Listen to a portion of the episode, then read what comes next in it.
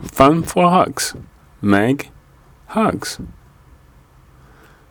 Gram was making a scarf for Meg. Hugs liked the yarn. She jumped on it. Then he rolled over and over. Hugs was having fun. But Gram wasn't having any fun at all. Stop it, Hugs, said Gram. Go and see what Meg is doing. Meg was working on a puzzle, so Hugs worked on the puzzle too. He jumped on it. Then he pushed some puzzle pieces and watched them fall on the floor. Hugs, stop, said Meg. I can't make this puzzle with you on top of it. But Hugs was having too much fun to stop. Okay, said Meg. Forget the puzzle. I'll play piano. Hugs liked it, that plan.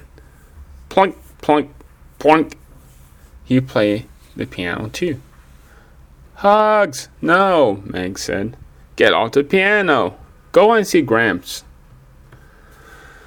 Gramps was reading the paper, but Hugs wanted to play. Every time Gramps turned a page, Hugs jumped on it. Soon the paper was ripped to bits. Hugs needs something to do, said Max.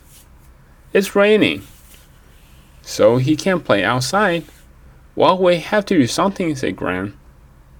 Yes, just look at this paper, said Gramps. I know, said Meg. Let's make a new toy for Hugs.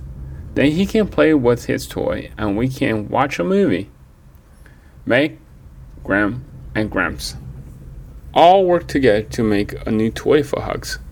They got old toy mouse. Gram tied a lot of yarn to it. Meg tied puzzle pieces to the yarn. Gramps added bits of paper to the bell. It's beautiful, said Gram. Then Gramps made some popcorn.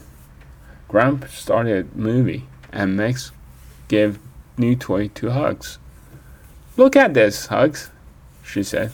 Come on and play with it, your new toy. But Hugs didn't want to play with a new toy. Hugs wanted to watch television.